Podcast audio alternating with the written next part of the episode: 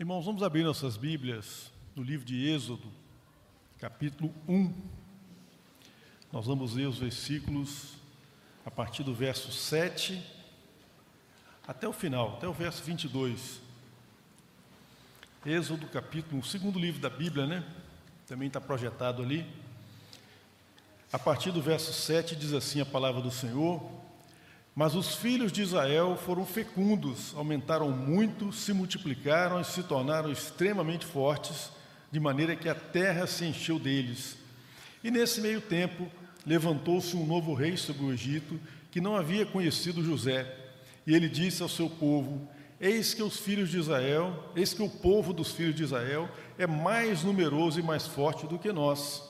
Vejam, precisamos usar de astúcia para com esse povo, para que não se multiplique e para que evitar que, em caso de guerra, ele se alie aos nossos inimigos e lute contra nós e saia da terra. E os egípcios puseram sobre eles feitores de obras para os afligir com trabalhos pesados. E assim os israelitas construíram para Faraó as cidades celeiros de Pitom e Ramsés.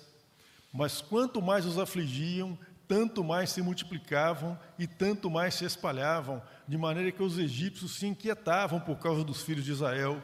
Então os egípcios, com tirania, escravizaram os filhos de Israel, eles amargaram a vida com dura servidão, preparar o barro, fabricar tijolo e fazer todo tipo de trabalho no campo, e todo esse serviço lhes era imposto com tirania. E o rei do Egito deu ordem às parteiras hebreias, das quais uma se chamava Cifrá e outra se chamava Puá, e ele disse: Quando vocês servirem de parteira as mulheres hebreias, verifiquem se é menino ou menina. Se for menino, matem. Se for menina, deixem viver. As parteiras, porém, temeram a Deus e não fizeram o que o rei do Egito lhes havia ordenado. Pelo contrário, deixaram viver os meninos. Então o rei do Egito chamou as parteiras e lhe perguntou: Por que vocês fizeram isso? E deixaram viver os meninos. E as parteiras responderam a Faraó: É que as mulheres hebreias não são como as egípcias, elas são vigorosas e dão à luz antes que a parteira chegue. E Deus foi bom para as parteiras, e o, e o povo aumentou e se tornou muito forte. E porque as parteiras temeram a Deus, Deus lhes constituiu família. Então Faraó deu ordem a todo o seu povo, dizendo: Joguem no rio Nilo todos os meninos hebreus que nascerem Quanto às meninas, porém, deixem viver. Meus irmãos, é marcante o contraste quando a gente, voltando algumas páginas na Bíblia, vemos o término do livro de Gênesis, os últimos capítulos do livro de Gênesis, e vemos ali a família de Jacó, cerca de 70 pessoas, né, os seus filhos, suas noras, os netos, chegando ao Egito e sendo bem recebidos ali, porque o faraó em, em, reconhecimento, em consideração ao tanto que José havia abençoado os egípcios, ele recebeu com alegria a família de Israel e os destinou uma terra, uma terra fértil, uma terra boa, uma terra que eles tinham condição de prosperar ali no Egito, e isso de fato aconteceu. Mas quando a gente vira duas páginas, entramos no livro de Êxodo, nós nos damos conta desse cenário terrível, esse contraste terrível de um povo sofrendo tirania, de um rei é, com planos terríveis contra esse povo, escravizando o povo, com tirania, e traçando planos terríveis também de morticínio, de assassinato mesmo, de crianças ainda recém-nascidas. Agora, quando a gente vira essas páginas da Bíblia, de Gênesis para Êxodo, o que a gente muitas vezes não, não se dá conta é que nós estamos pulando aqui cerca de 250 anos aproximadamente de história. Então a gente precisa, não, não que isso seja algo necessário para o entendimento do texto e para a retirada desse texto de lições preciosas para nós, mas é oportuno a gente visitar um pouco a história do que aconteceu nesses 250 anos, para a gente ter alguns elementos entender como que essa, essa opinião, essa posição se inverteu completamente, virou de ponta cabeça a condição do povo de Israel ali no Egito. Os irmãos bem sabem que os, que os israelitas chegaram ao Egito por meio de Moisés, de, perdão, de José. José chegou ao Egito com cerca de 17 anos. Nos termos de hoje, seria um adolescente, né? Pessoa ainda muito jovem. E ele então serviu cerca de 10 anos na casa de Potifar, ali como escravo, mas um escravo com status elevado, porque o Potifar logo percebeu que havia algo sobrenatural com José. Simplesmente tudo que ele punha a mão prosperava. Era algo inexplicável. Então Potifar confiou a administração da sua casa a José. Depois, por uma trama terrível acontecida na casa de Potifar, José foi preso, foi parar na cadeia, ficou cerca de três anos aprisionado. Vocês imaginam o que é uma prisão há cerca de quatro mil anos atrás, numa terra estrangeira? Quanto não deve ter sido terrível para José, principalmente os primeiros dias ali, porque logo também ele conquistou a simpatia e a amizade das pessoas, porque todos viram que havia algo diferente nesse José. Esse José era de fato alguém diferente, era alguém movido por Deus e tudo que ele punha a mão prosperava. E finalmente, irmão, José, por, por obra de Deus na vida de José, né, por graça de Deus na vida de José, ele conseguiu interpretar os sonhos de Faraó. Faraó teve alguns sonhos e ele não conseguia entender, ninguém, os magos do Egito não conseguiam dar explicação, e José conseguiu então, por obra de Deus em sua vida, interpretar aqueles sonhos que envolviam sete anos de fartura e sete anos de uma fome terrível. Mas José alertou o faraó: olha, é preciso muita prudência, muita sabedoria na gestão desses sete anos de, de fartura, para que se possa prover para os anos terríveis de fome que virão. Então o Faraó colocou José como segundo homem no governo do Egito, abaixo apenas do Faraó. Meus irmãos, José abençoou tanto o Egito, e Deus abençoou tanto a terra do Egito por meio de José, que basta uma expressão: José é simplesmente um tipo de Cristo na Bíblia, talvez um dos melhores que a Bíblia nos traz.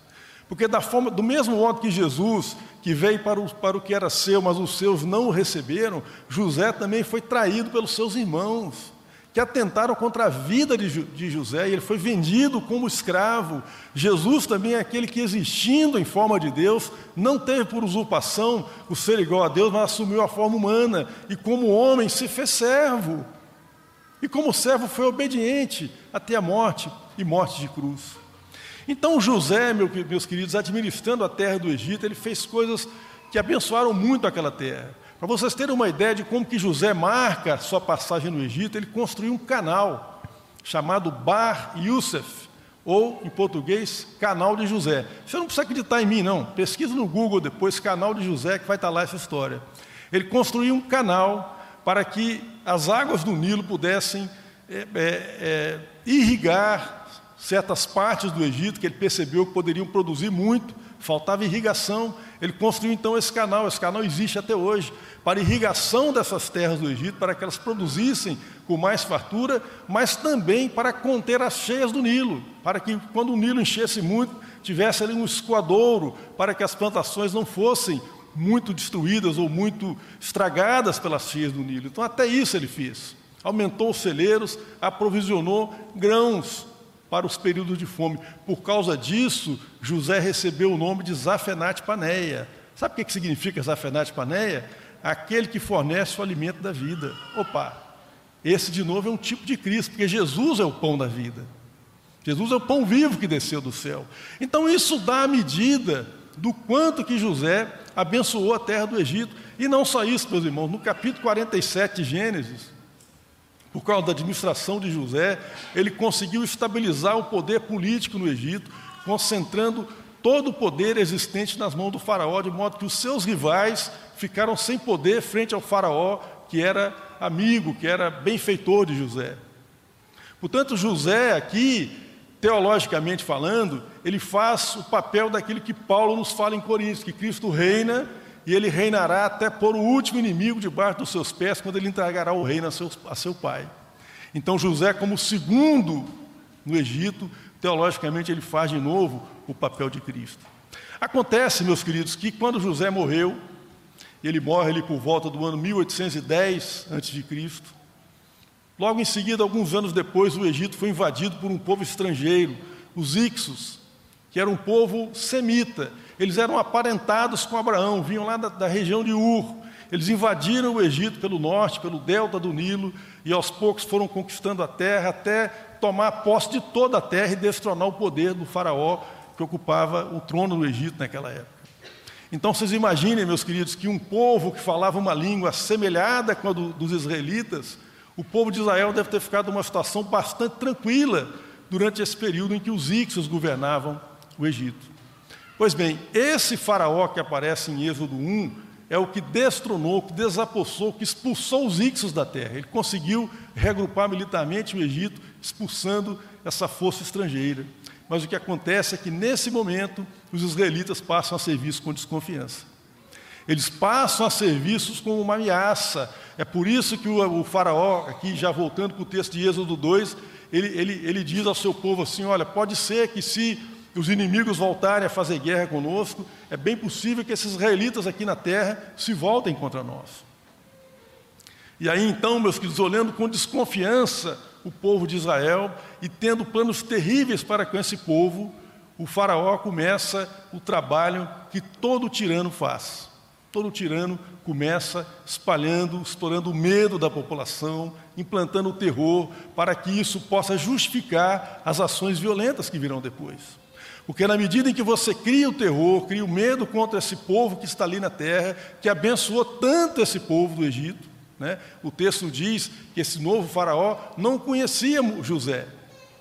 Nós temos que entender que esse não conhecia aqui, não é que ele não sabia quem era José e nem sabia da existência de José. Ele não fez caso, ele não levou em conta os serviços que os israelitas tinham prestado ao Egito, principalmente pela pessoa de José. E agora se volta contra os israelitas. E a primeira medida que ele faz então é lançar dúvida, é espalhar o medo, espalhar o terror para que os egípcios ficassem muito preocupados com a presença dos israelitas entre eles. Por outro lado, a situação era muito delicada, porque ele não podia expulsar os israelitas de lá. Ele precisava da força de trabalho deles.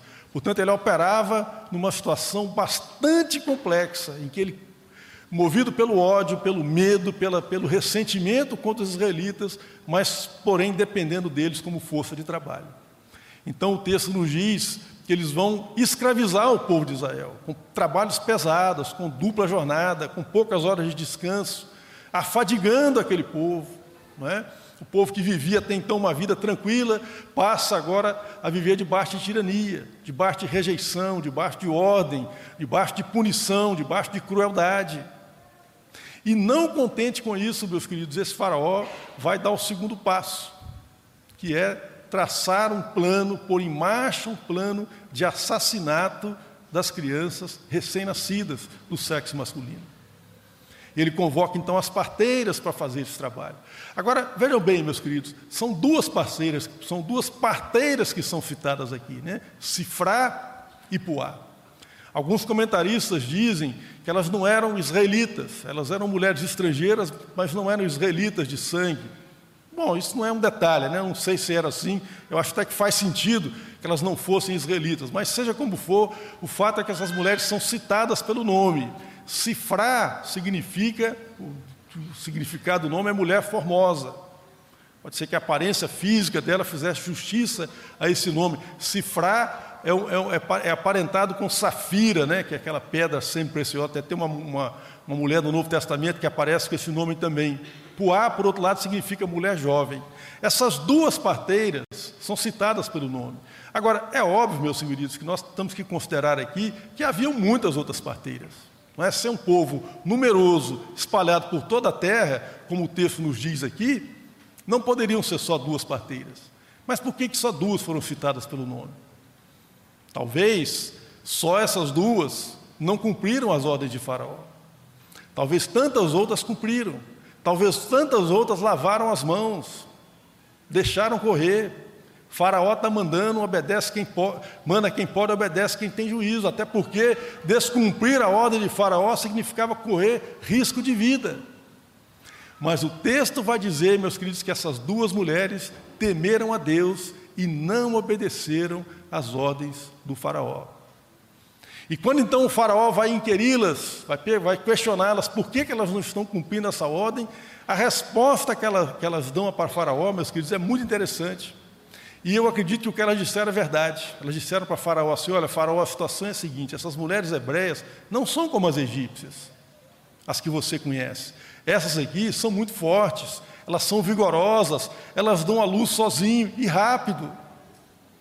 Meus queridos, vocês perceberam que o texto cita três vezes, no versículo 7, no versículo 12 e no versículo 18 ou 19, não lembro agora, 19, que o povo crescia, se multiplicava e se espalhava por toda a terra?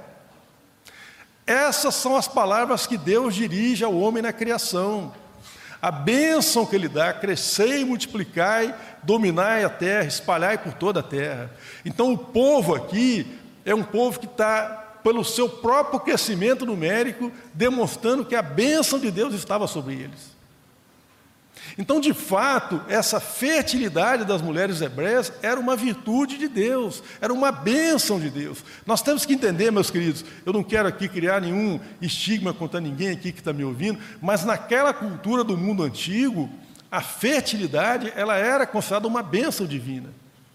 É por isso que o Salmo 128 vai dizer que bem-aventurado o homem que teme ao Senhor, porque ele vai com a sua mulher e sua família numerosa sentar-se à mesa e comer daquilo que ele mesmo plantou. Olha a figura: o marido com a sua esposa, com seus filhos à volta da mesa, isso é sinal de bênção.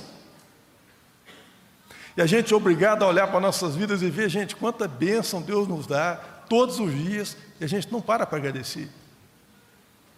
Às vezes só, tem, só temos olhos para aquilo que não funciona, para a mercadoria cujo preço aumentou, para o calor que está incomodando a gente. A gente não olha que Deus nos abençoa em coisas simples, em coisas preciosas, em coisas que de fato dão sentido à existência, à nossa existência aqui nessa terra. Portanto, a fertilidade daquelas mulheres hebreias, ela era de fato uma bênção de Deus sobre a vida delas. E é por isso, porque nessa cultura do, do, do, dos, dos, povos, dos, tempos bíblicos, né, a fertilidade ela é uma bênção de Deus, é que nós podemos entender a dor, por exemplo, de Ana, a mãe de Samuel, que era uma mulher infértil, não conseguia dar à luz.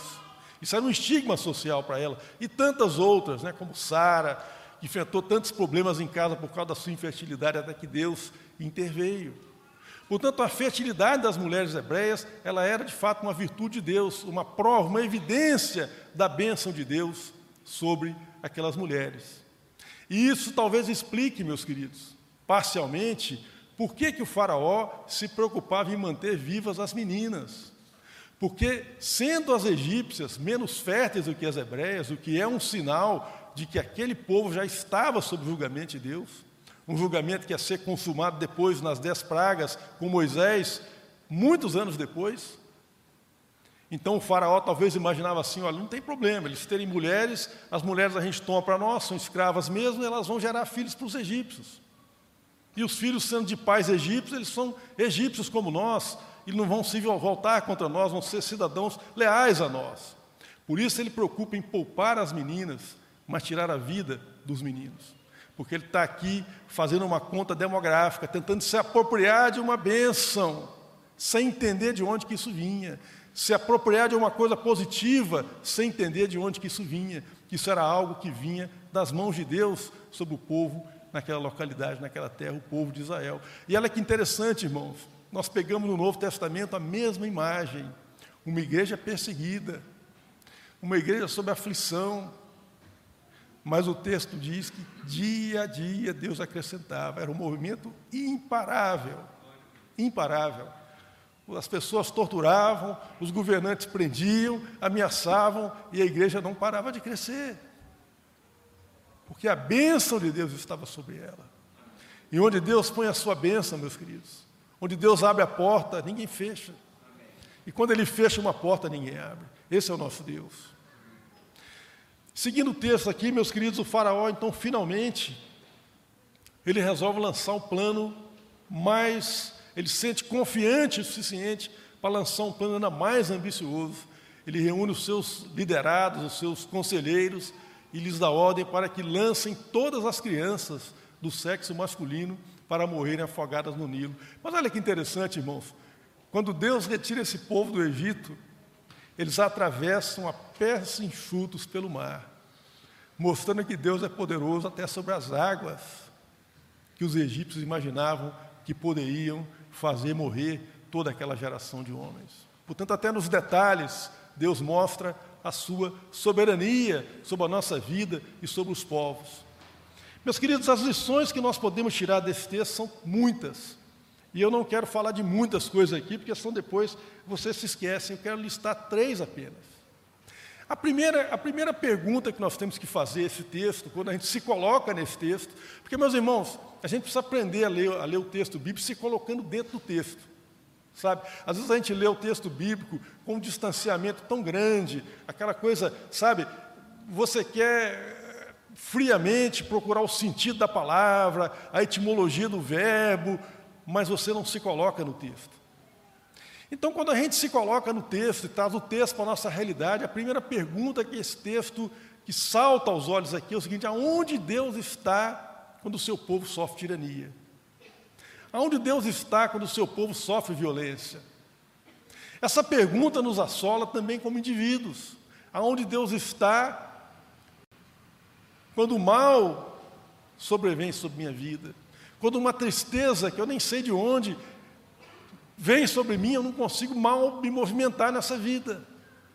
Aonde Deus está quando eu sofro perdas terríveis, quando uma doença, às vezes inexplicável, às vezes o cara passa por médico e ninguém consegue explicar que moléstia é aquela. Aonde está esse Deus? Meus queridos, olha que interessante, esse Deus está operando, ele está ativo, ele está fazendo o seu povo prosperar, mas as ações de Deus, elas só são percebidas naquela época e assim como hoje para as pessoas que têm fé. Porque as pessoas que têm fé poderiam ver o povo crescendo numericamente e ver nisso uma bênção de Deus. As pessoas que não têm fé poderiam olhar para a tirania, para o sofrimento, para o morticínio e amaldiçoar a Deus. Então a questão íntima aqui é o seguinte: como é que eu faço para enxergar a vida com os olhos de Deus? Como é que eu faço para enxergar onde Deus está agindo de maneira clara, para que eu não tenha dúvida? A resposta a essa pergunta, meus queridos, é a resposta que Jesus deu a Nicodemos. É necessário nascer de novo para ver o reino de Deus. Só as pessoas que nascem de novo conseguem ver de maneira inequívoca Deus agindo. Sabe, o grande pensador francês Pascal, um gênio, ele deixou o seguinte pensamento: falou assim, olha, existe luz suficiente nesse mundo para que as pessoas que querem crer possam crer. Mas existe também escuridão suficiente nesse mundo para que as pessoas que não querem crer não creiam. Então a pergunta é de que lado que você quer ficar? Das pessoas que olham para as desgraças da vida e se entristecem, e se aborrecem, e se inquietam, e perdem o sono, e amaldiçoam, e se enchem de ódio e de medo? Ou você quer ser como Cifrá e Puá, que num cenário de tirania, de perseguição, de morte, elas encontram razões para temer a Deus? A resposta é: é preciso nascer de novo para ver o reino de Deus. Porque quando nascemos de novo, nós recebemos um novo olhar, uma nova forma de ver a vida. Nós aprendemos que são os limpos de coração que veem a Deus.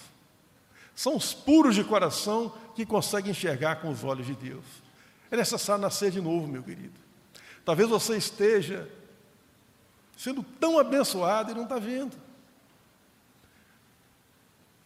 Tal, talvez Deus tenha colocado lembretes, recados de que Ele te ama a cada dia na sua vida e você não consegue enxergar isso. Você tropeça nessas coisas e você só vê coisas ruins. A sua natureza tem que ser mudada, meu querido. Você precisa se colocar diante de Deus e confessar isso. Porque ninguém que vai a Deus é lançado fora. Ninguém que busca o Senhor de verdade é rejeitado. Buscar-me-eis e me achareis, quando me buscar de todo o vosso coração. Sabe, Deus não faz acepção de pessoas. Ele não tem pessoas prediletas, classe social predileta, não. Toda pessoa que clama a Deus, Deus responde. Toda pessoa que invoca a Deus, Deus reage. Portanto, se você olha à sua volta e você se desespera com tanta coisa ruim, e tem mesmo muita coisa ruim, mas tem também muita coisa boa, muita benção, muita coisa pelas quais nós glorificamos a Deus. E você não consegue enxergá-las, você precisa nascer de novo. Você precisa de uma transformação, você precisa do Espírito Santo mudando a forma de você olhar para sua esposa, para o seu filho, para o seu trabalho, para a sua igreja, para o seu pastor. Você precisa nascer de novo. Outra questão aqui, meus irmãos, outra pergunta que esse texto nos faz, é, que somos forçados a fazer quando a gente se coloca dentro desse texto, é a seguinte: como é que Deus rege a história? Como é que Deus rege a história? Como é que Deus lida com essa coisa complexa das pessoas que fazem escolhas, que votam naquele candidato que eu não queria? Como é que Deus rege isso? Meus queridos, vejam a história de Israel, vejam a história do nascimento de Jesus. De um jeito ou de outro, os propósitos de Deus se cumprem. Tentaram tirar a vida de José, e José virou uma bênção para o Egito e para todo mundo. As intenções dos seus irmãos foram ruins, mas Deus reverteu isso em bênção. Fizeram o mal contra o Senhor Jesus e reverteu-se numa bênção ainda maior para todo mundo. Meus queridos, nós temos que aprender que a lógica do reino de Deus não é a lógica como a, do, a, do reino do, a dos reinos do mundo, meus queridos. Vejam nesse capítulo 1 de Êxodo, nós temos um homem poderoso, tão poderoso que ele se sente inexpugnável, que ele se sente inatingível, que ele se sente como alguém que tem o poder da vida e da morte nas mãos. Esse é o Faraó. Mas nós nem sabemos o nome dele. E, no entanto, o texto nos fala de cifrar e poar. Mulheres simples, parteiras hebreias, mulheres que eram escravas no Egito, de status social baixo, e entraram para a história. Esse faraó a gente não sabe o nome. Meus queridos, quando eu vejo esse padrão na Bíblia, esse negócio me emociona, porque eu vejo que Deus vai em encontro de pessoas simples, pessoas como eu e você, pessoas que não são importantes na estrutura do mundo. Por exemplo, quando Jesus quando acontece a ressurreição de Jesus, são as mulheres que são as testemunhas desse evento. Mulher não servia para testemunhar naqueles tribunais da época, meus queridos. E quando Jesus vai aparecer aos seus discípulos, ele vai atrás de Cleopas, lá em Emaús. Quem é Cleopas? A gente nem sabe quem é. Não era um discípulo importante, não era Pedro nem João, era um discípulo comum, como eu e você, uma pessoa que não tinha hierarquia no colégio de discípulos. Sabe, a lógica do reino de Deus, meus queridos, ela é totalmente invertida em relação à lógica do poder do mundo. Paulo diz que Jesus, que Deus escolheu as coisas loucas desse mundo para confundir as, as sábias, porque, porque a loucura de Deus é mais sábia do que a sabedoria do homem. Deus escolheu as coisas fracas, as coisas que parecem que não são, para confundir aquelas que acham que são. Meus queridos, se nós não entendemos essa lógica do reino de Deus, a gente vai se desesperar com as coisas que acontecem nesse mundo, com as decisões que os governos tomam. Se a gente não entender que a lógica do reino de Deus é a lógica de Nazaré, não é a de Roma, é da vilazinha de Nazaré escondida no mapa, não é a de Roma, que é o capital do império, é lá em Nazaré que o poder de Deus está operando, a partir de lá, a partir das coisas pequenas. É cifrar e Puá que tem o nome registrado da história, meus queridos, não é o faraó. Vocês perceberam isso? A gente precisa entender, meus queridos, de uma vez por todas, que é dos humildes, é aos humildes que pertence o reino de Deus, que são os mansos que vão herdar a terra, sabe? Não são aqueles que, que falam alto, que, que falam forte, que pisam, que fazem. Não, são os mansos. Nós temos que entender que aqueles que serão reconhecidos como filhos de Deus são os pacificadores, não são aqueles que fazem guerra, não são aqueles que mandam morticínio, como esse faraó são os pacificadores. Esses serão chamados filhos de Deus. A lógica do, do, reino de Deus, meus queridos, ela é diferente da lógica do mundo. Vejam quando, quando Samuel vai ungir Davi, Davi é o menor da casa, nem se lembraram que Davi existia.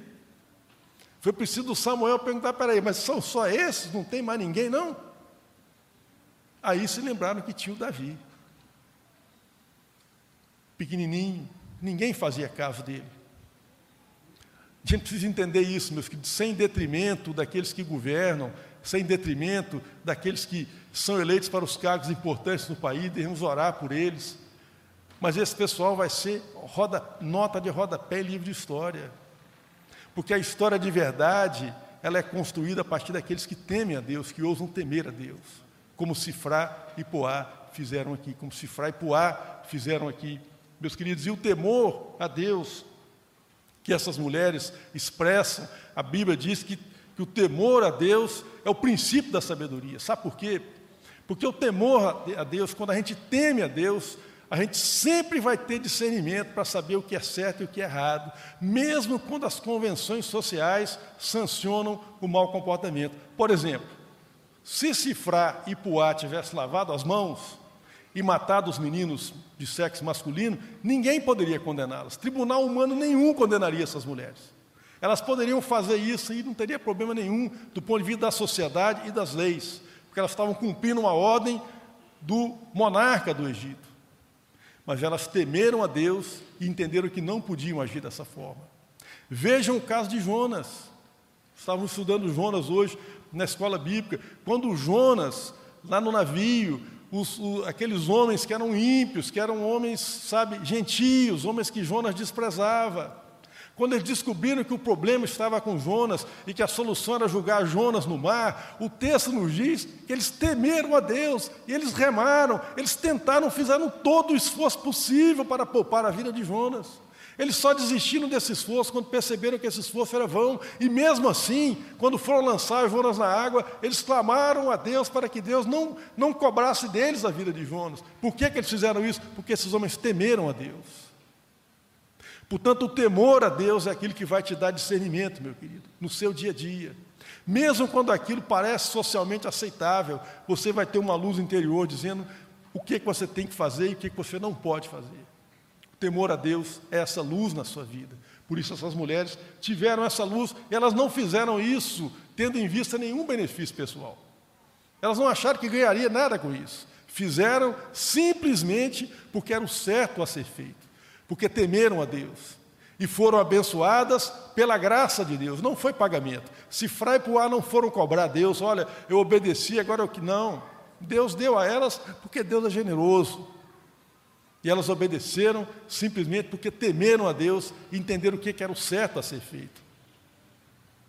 Outro ponto aqui, meus queridos, e agora já concluindo essa reflexão, que é de fato o tema da nossa reflexão nessa noite. Sabe, Cifra e Puá entraram para a história.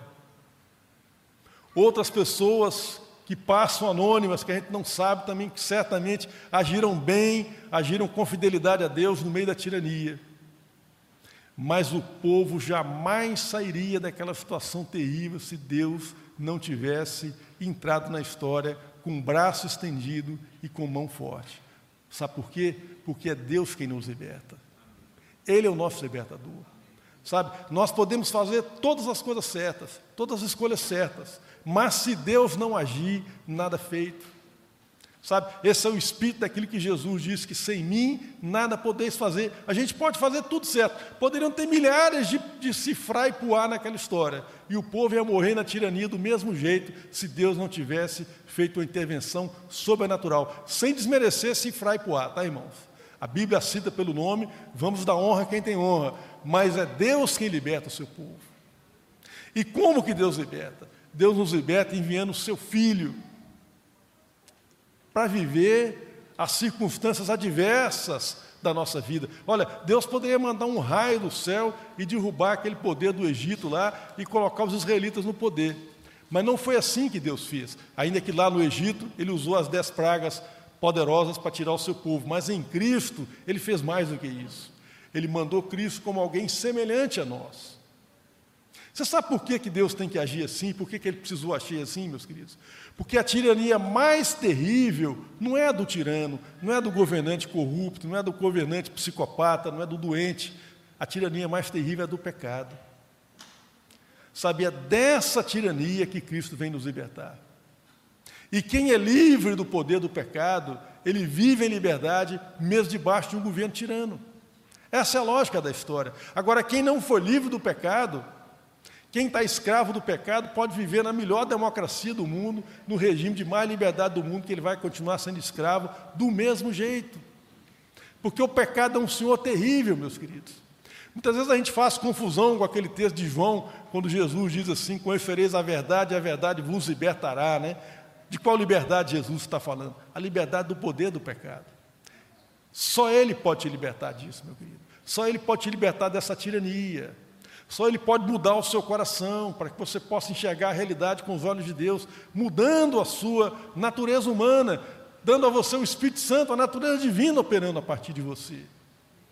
E essa tirania, então Jesus teve que vir a esse mundo, sabe, como um escravo, carregando um peso maior do que o nosso, sofrendo as dores que nós sofremos e ainda maiores, porque ele levou os pecados de todo mundo, não apenas os meus e os seus.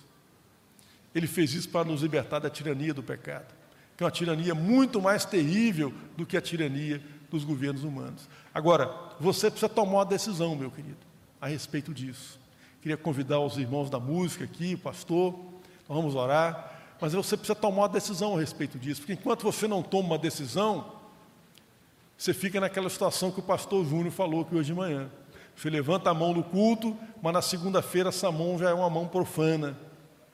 Você invoca a Deus no culto, mas na segunda-feira essa boca já está falando bobagem, coisa que não serve. Então, só uma decisão clara, definitiva, vai te dar força suficiente, sabe?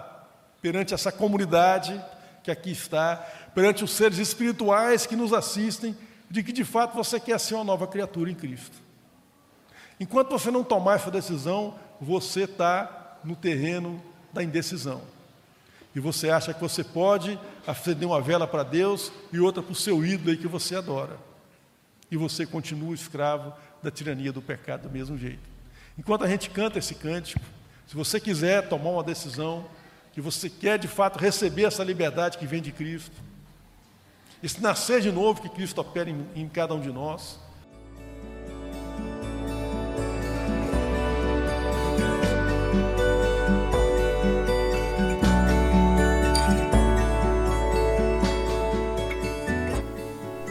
A Igreja Batista do Bom Retiro tem plena convicção de que a palavra de Deus é poder para salvar e transformar vidas. Nosso desejo é que essa mensagem tenha alcançado seu coração. Para saber mais sobre quem somos e em quem acreditamos, acesse ibbrpatinga.com.br.